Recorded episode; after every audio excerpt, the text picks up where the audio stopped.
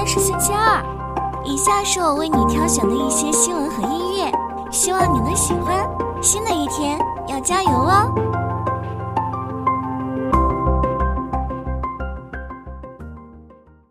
昨日 A 股总结如下：前十大成交股中，净买入额居前三的是中国中免、比亚迪、贵州茅台，分别获净买入六点五八亿元、四点四八亿元、二点九四亿元。九月十八日，北向资金全天净买入二十八点二九亿元，终结连续四日净卖出态势。其中，沪股通净买入三点八九亿元，深股通净买入二十四点四亿元。前十大成交股中，净买入额居前三的是中国中免、比亚迪、贵州茅台，分别获净买入六点五八亿元、四点四八亿元、二点九四亿元。净卖出额居前三的是宁德时代、药明康德、中信证券，分别遭净卖出一点七九亿元、一点四一亿元、一点一七亿元。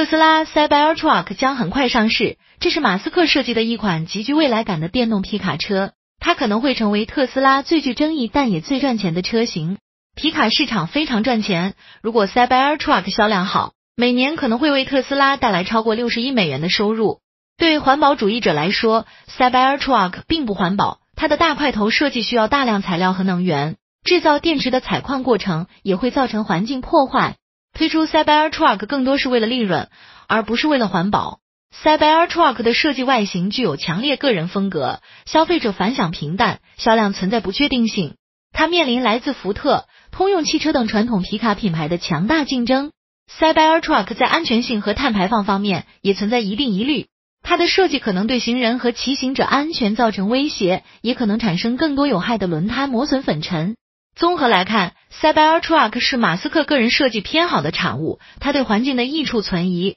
面临消费者接受度不高和市场竞争激烈的双重困境。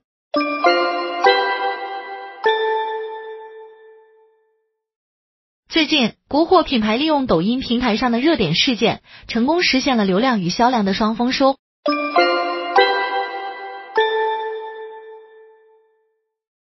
相较于毫无包袱的造车新势力，传统车企的智能化转型算不上轻装上阵，但背后庞大体系力的支撑，却可以让他们的转型更为迅猛。日前，为进一步提升智能化水平，更好的改善升级用户驾乘感受，打造更加自然的人机交互体验，长城汽车成立技术中心 TCL Technology Center L Lab，简称 IAB。A Lab 是长城汽车的智能化前沿组织，将包括算法、算力、数据的基础底座，以及技术品牌咖啡智能等过去的 AI 成果统筹起来。这是是长城汽车在智能化方面的一次重大战略升级。电动化、智能化的浪潮裹挟着汽车行业前行。在长城汽车 A Lab 负责人杨继峰看来，AI 时代下，汽车开发模式将彻底改变。在燃油车主导下的新能源汽车市场。汽车开发在 SOP 产品准备量产阶段已经完成百分之九十五，其余就是做微调。因此，开发模式是以车型交付为目的，交付即项目结束。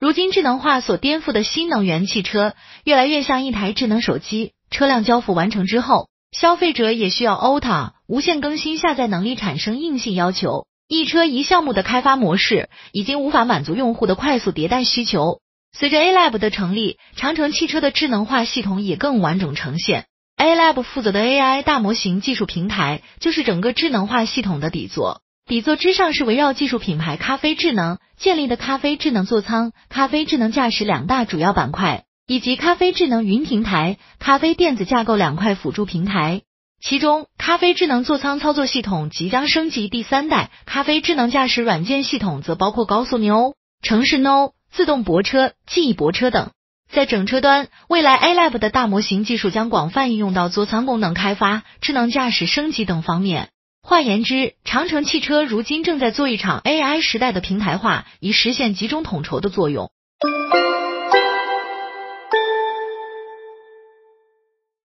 互联网二手车平台曾经销量火爆，但现在声量越来越小。新能源车主导市场后，二手车市场进入转型期。